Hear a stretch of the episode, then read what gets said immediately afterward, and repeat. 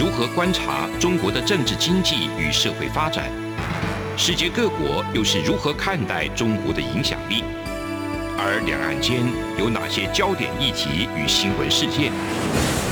深入解析，多面向的透视中国。欢迎收听《这样看中国》。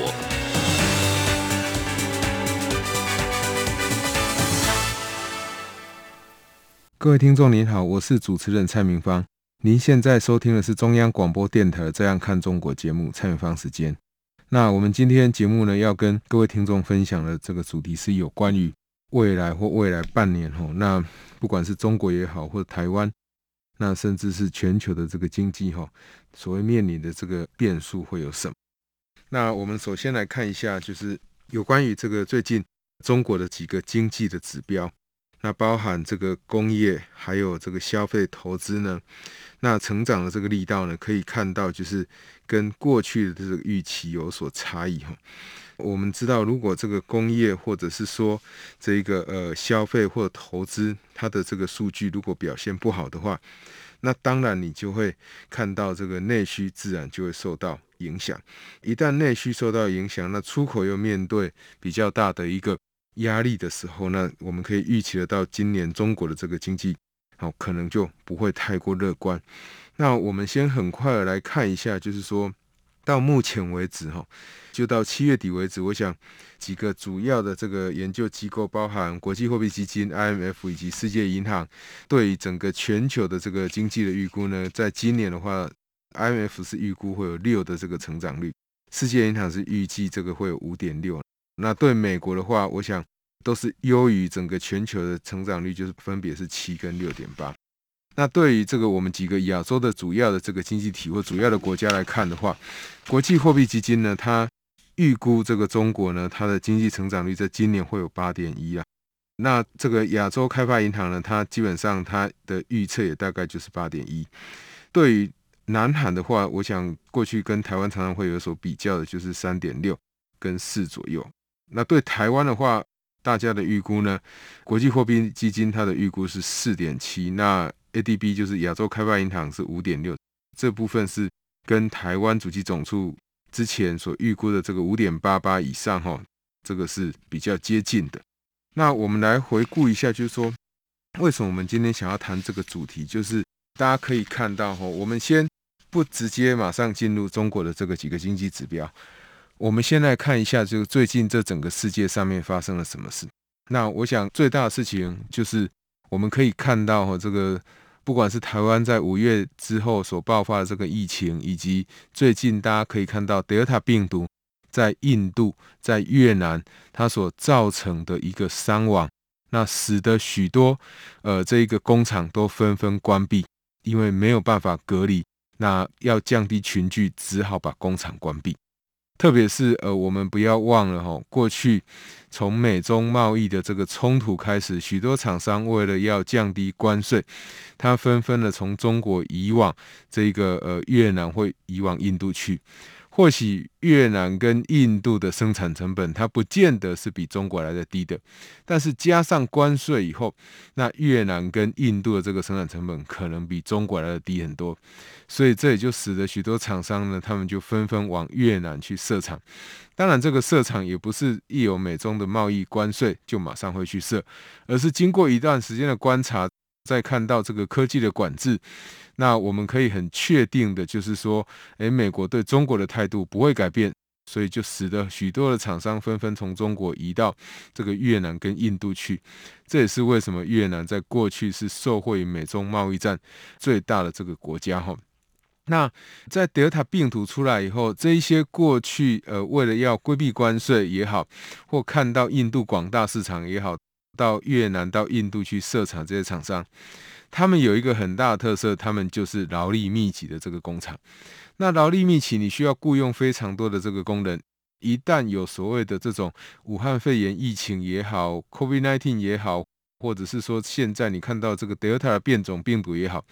都会使得这个呃群聚，会使得这个疫情的蔓延的速度会加快。那我们知道，我们如果是可以在这个办公室上班的人，我可以透过远距的方式来维持这个公司的运作。但是如果你是在实际的这个制造业、实际的制造工厂的这个操作的话，你是没有办法这个用远距来做的。因此呢，你就使得这一些工业的生产呢，就间接的就会掉下来。那不要忘了，其实虽然很多的厂商他纷纷的移往这个越南、移往印度去生产，但是他们其实很多的这个中间的原物料还还是依赖中国工厂的这个生产。那一旦最终的这个生产加工的印度跟越南，他们的这个工厂关闭了，当然他们对中间材的引申需求也就不见了。对中间材的需求不见了，那原来中国市场他们希望中国的厂商寄望可以卖到东南亚的这个部分，其实这个好处也会消失。那我们再来回顾过去我们也谈过的所谓的这个东南亚国协和东协，这个 RCEP 通过了，那 RCEP 通过了。大家当初看到就是很多的这个关税降税的优惠，特别是中国，那这也是中国在外循环里面非常倚重的一块，就是所谓的 RCEP。那如果你现在看到，不管是马来西亚也好、印尼也好，或越南，还有这个印度，印度当然是南亚的国家，它没有加入 RCEP。那这一些国家，他们的这一个受到病毒影响，纷纷导致工厂的歇业啊，这个歇业。呃，有可能短则这个三个礼拜、一个月，长则有可能到两个月。那一旦这个歇业的情况发生以后，那对整个世界的贸易就会带来不利的影响。那不利的影响会在哪里呢？我们可以预期得到，不管是越南也好、印度也好，既然它要变成一个生产的大国，它或许没有办法走到像中国一样的这个世界的工厂。但是，当许多的资金都进入了这个越南，也进入了印度，然后设了工厂开始生产的时候，我想港口的需求就非常的大。如果一旦这个病毒开始肆虐，那你就会发现很多的货轮，呃，很多的这个货轮，他们跑到了印度，他们跑到了越南，有可能无法卸货，有可能无法装货。加上最近中国也有这个呃码头传出有这种疫情，就直接整个封锁。这一些这个呃我们在亚洲国家，特别是制造为主的这些国家，那因为疫情而会封锁码头或让码头的这个运载量降载的话，都会使得过去一年多来我们都非常担心的这个货柜所谓的缺柜以及这个塞港的情形会更加的严重。那一旦有这个缺柜有塞港，再加上这个货运司机也有可能面对这个疫情的冲击，有没有办法上班？缺少这个货柜的车子在帮忙运输，你就会发现这个航运的噩梦又会再出现。因此呢，它就会产生下一个问题，就是许多电子业它所发生的缺料的问题，因为它即使有订单，它没有料可以做，最后也是无法生产出这个产值出来，所以。我们可以看得到，就是说，在之前我们是预期这个呃许多先进国家慢慢疫苗开始打好了以后，那应该会让整个疫情稳定下来。但是因为这个病毒非常的厉害，它又开始变种，变种的结果呢，它就使得哦这个许多先进国家它的疫情也都又开始起来。所以换句话说，这个疫情到底什么时候才会真的结束？我们很难讲说它会结束。但什么时候它会比较稳定呢？可能就必须要等到整个疫苗的供应量，这个先进国家对整个全球疫苗的供应量要非常稳定才可以。好，所以未来我们在这个经济上，大家可以看得到的，这个从许多的厂商从这个中国移出来以后。他们虽然躲掉了所谓的关税，但是呢，他们却面对了变种病毒。那面对了这个病毒以后，呃，我们过去当然你可以预期得到，我们并不会说，诶，看到有变种病毒，我是不是又移回去中国？嗯，当然，中国如果可以生产，会暂时维持在中国。但是无论如何，哈。供应链的分散这个趋势是不会改变的，但是更重要的是，我想对很多的厂商来讲，或对很多我们的听众来讲，呃，你看了从贸易战再到疫情发生以后，那有一个非常关键的事情，就是我们在讲的降低成本的那个成本，可能都不再是只有考虑劳工的生产成本，因为你考虑了劳工的生产成本，那劳动工资讲坦白话，在现在全世界你还找得到工资非常低的，让你有利可图的国家，往往这个国家它的基础设施、它的医疗设施可能都非常的不健全。那刚好又遇到这个疫情，到处这个全球肆虐的这个年代，你就会使得你的生产就会变得非常的不确定。当这个不确定性越来越高的时候，其实你把你的厂房移出去安全吗？可能不见得安全。呃，那我们可能会想说，那我还是留在这个中国继续生产好了。那第一个，你要看你生产的产品有没有治安的问题；第二个，你即使要继续留在中国生产，一样会有病毒的问题。更重要的，这个关税看起来是不会降下来。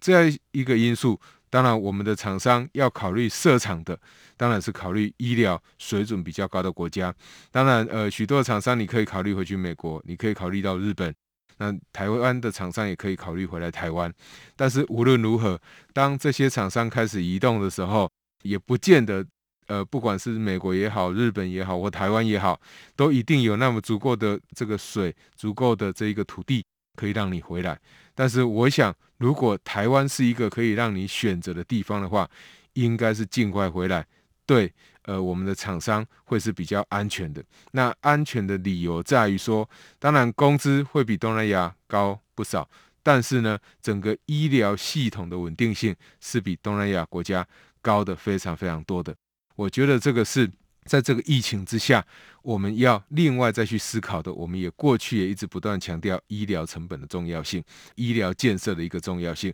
那在疫情之下，你可以看到这件事情是真的是呃你无法忽视的。那呃虽然过去在五月中之后，台湾的本土的这个疫情有爆发的这个趋势。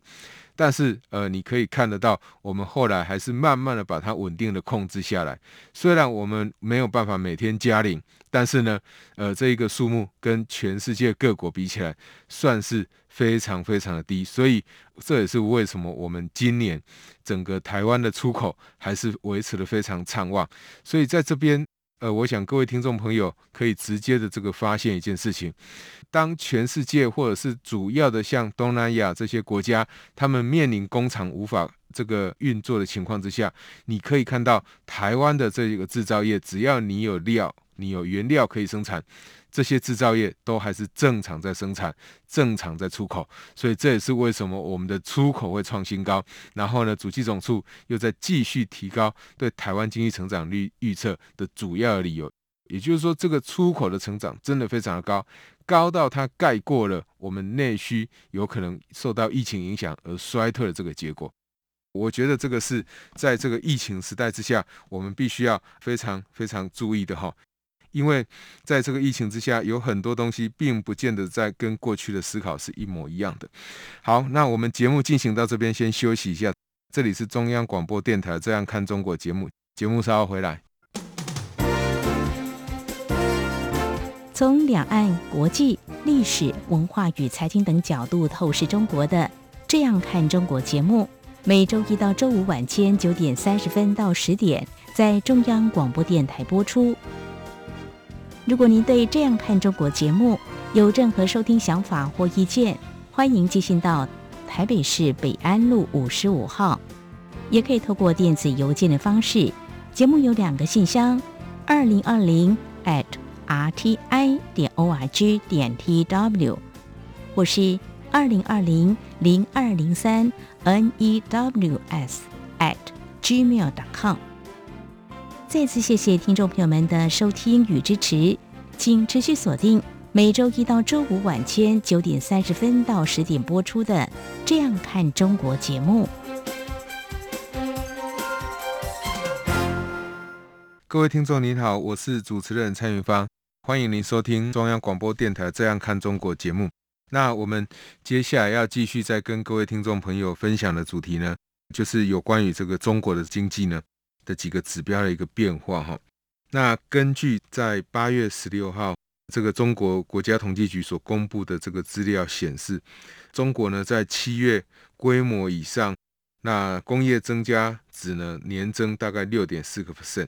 这个是从去年八月到现在最低，也就是说增加的幅度是最小的。那跟六月比起来呢，它已经减少了一点九个百分点。那我想以中国这个工业的产值来讲，如果它变动了一点九个百分点，其实。呃，是跟市场预期是有所差距的哈。呃，原先的市场预估是大概七点八，但是实际的这个增加的比率呢是六点四个 percent。那有关于这个消费品的这个零售这一个部分来讲，原来呢这个七月现在看到的数据呢是八点五个 percent，但是呢跟六月比起来呢也是减少了这个三点六个 percent。那这个八点五个 percent 其实也跟市场预期的十一点四个 percent 有所差距。那换句话说，就是说，不管从工业来讲，从民间的这个消费来讲，我们都会看到这一个中国所目前表现出来这个数据呢，它并不是非常的这个符合市场预期的。那为什么会发生这样一个情况呢？我想，当然，中国的疫情趋缓的，那整个中国的生产慢慢回来，这是一个非常重要的，过去大家的一个认知哈。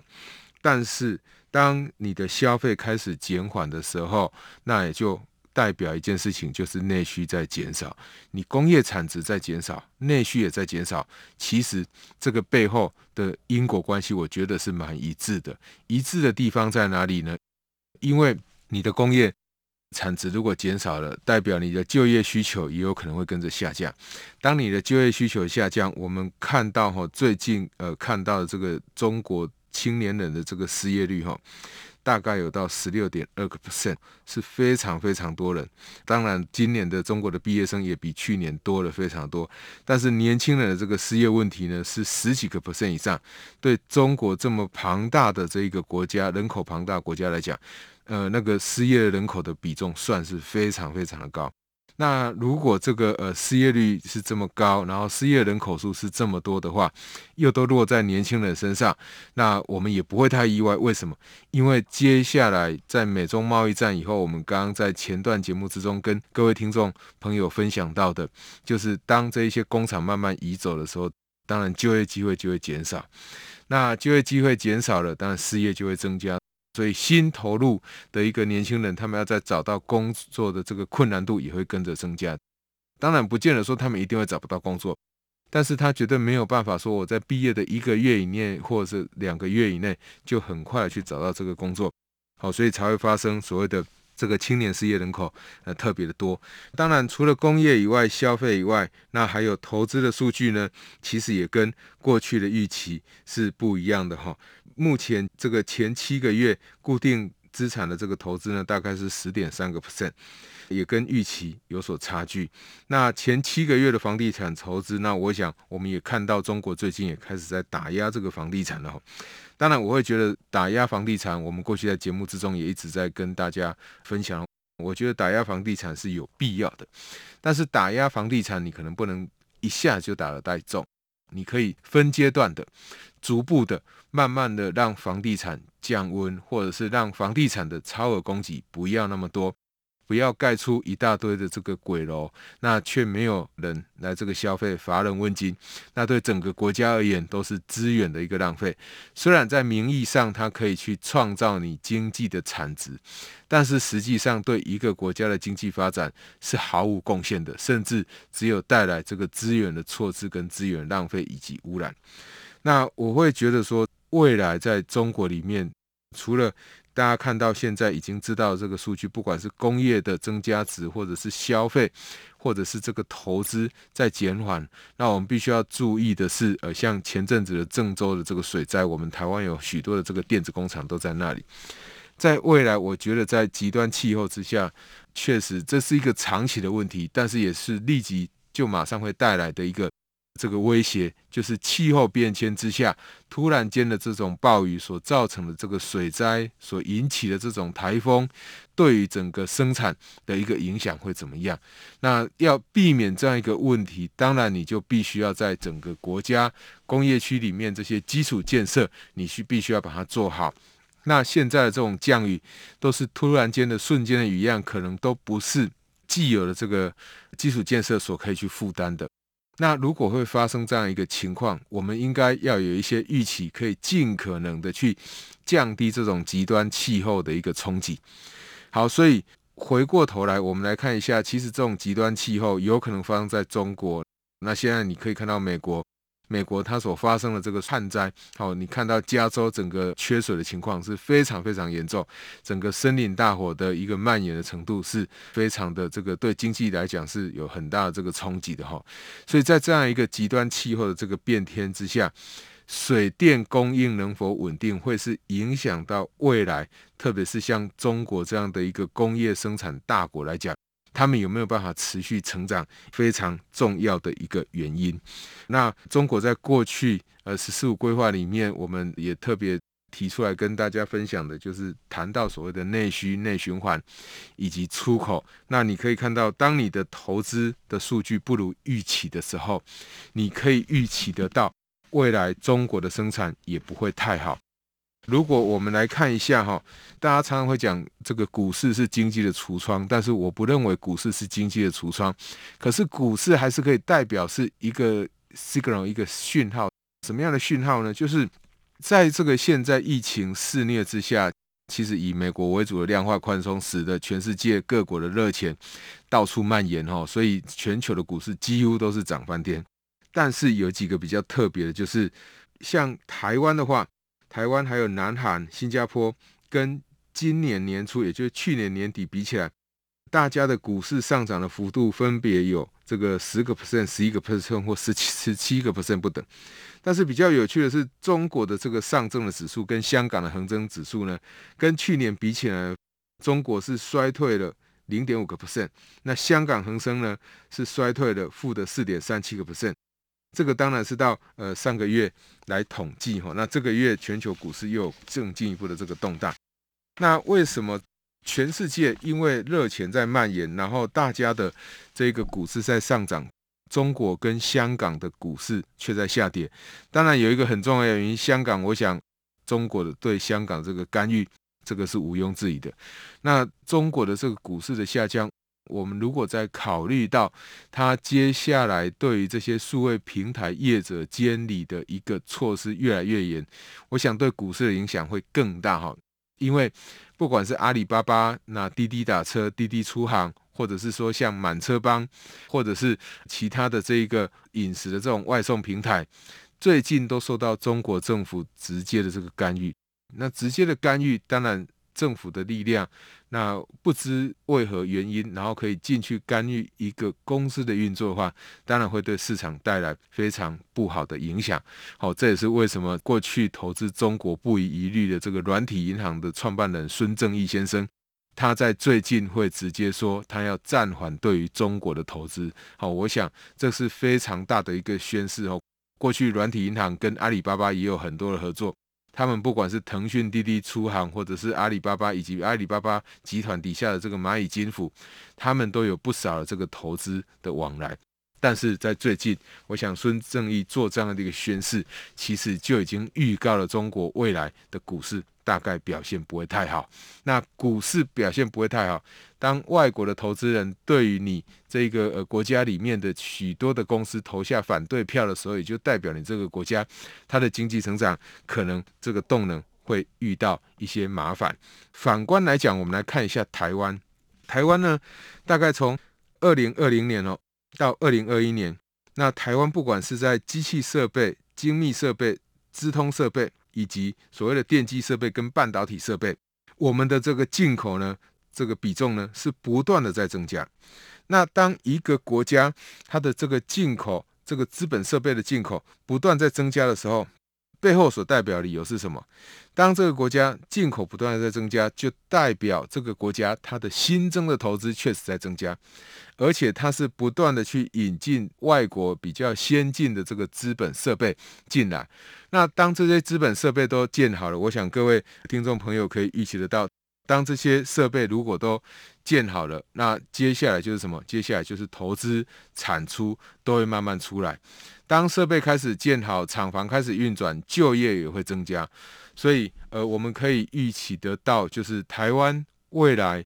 以目前看到这个数据跟中国比起来，台湾的经济是会有可能再继续直线的这个往上，那中国的经济当然就会遇到很大很大的变数。那气候变迁的问题，台湾会不会遇到？也会。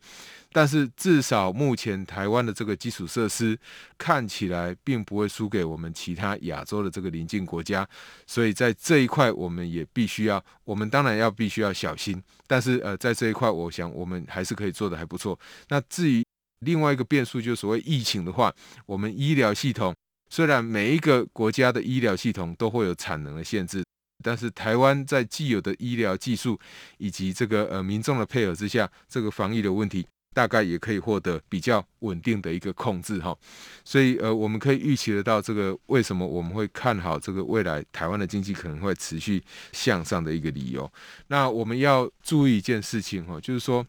整个全球的经济在未来下半年还是有很大的这个动荡的。当然，对我们许多亚洲国家来讲，亚洲国家都是以出口为主那的一个经济的一个结构。那只要这些先进的国家，包含美国、包含欧盟，好，他们的这个经济可以维持的不错，他们疫情可以控制得住，代表他们的进口需求会增加。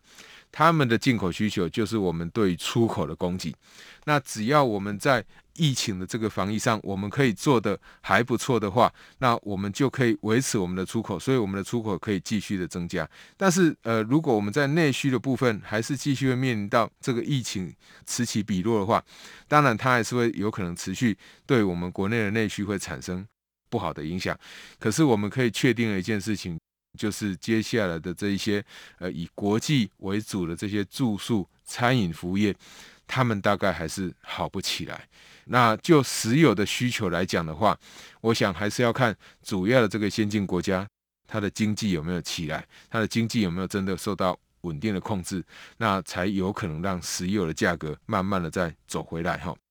以上就是我们对于这个下半年整个这个经济的一个变化。所可能产生的一些变数，跟各位听众朋友分享。那我们也特别指出了这个中国以及台湾在投资以及在这个呃消费，甚至在工业的生产上面的几个数据的一个差异，来供各位听众朋友参考。那作为你们在看未来这个下半年，或者是未来一年整个世界的这个经济的一个景气的变动呢，到底会受到哪些因素影响的一个参考哈？那以上就是今天中央广播电台这样看中国今天节目所探讨的主题呢，就是呃未来下半年有可能会影响中国或台湾或我们许多亚洲国家的几个经济影响的这个变数。我是主持人蔡明芳，谢谢您的收听。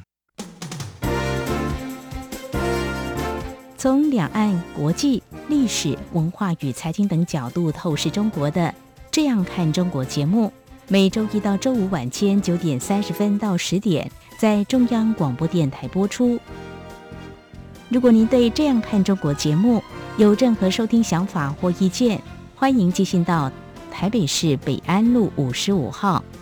也可以透过电子邮件的方式。节目有两个信箱：二零二零 at rti 点 org 点 tw，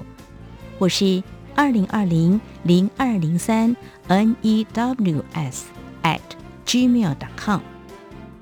再次谢谢听众朋友们的收听与支持，请持续锁定每周一到周五晚间九点三十分到十点播出的《这样看中国》节目。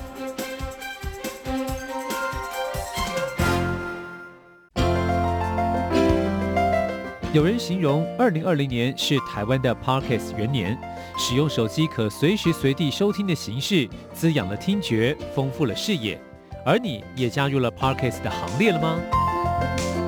央广新闻部制播的众多精彩节目，陆续在各大 Podcast 平台上架，包括《早安台湾》、《两岸 ING》、《这样看中国》、张正霖时间、蔡明芳时间，还有《这样看香港》、舍之岂能藏乎？想跟你聊聊天，以及港式大排档节目，通通随点随听。欢迎透过 Sound 声浪平台搜寻央广节目名称，就可以收听到精彩的央广新闻节目。快拿起手机，让我们在 Podcast 平台相见。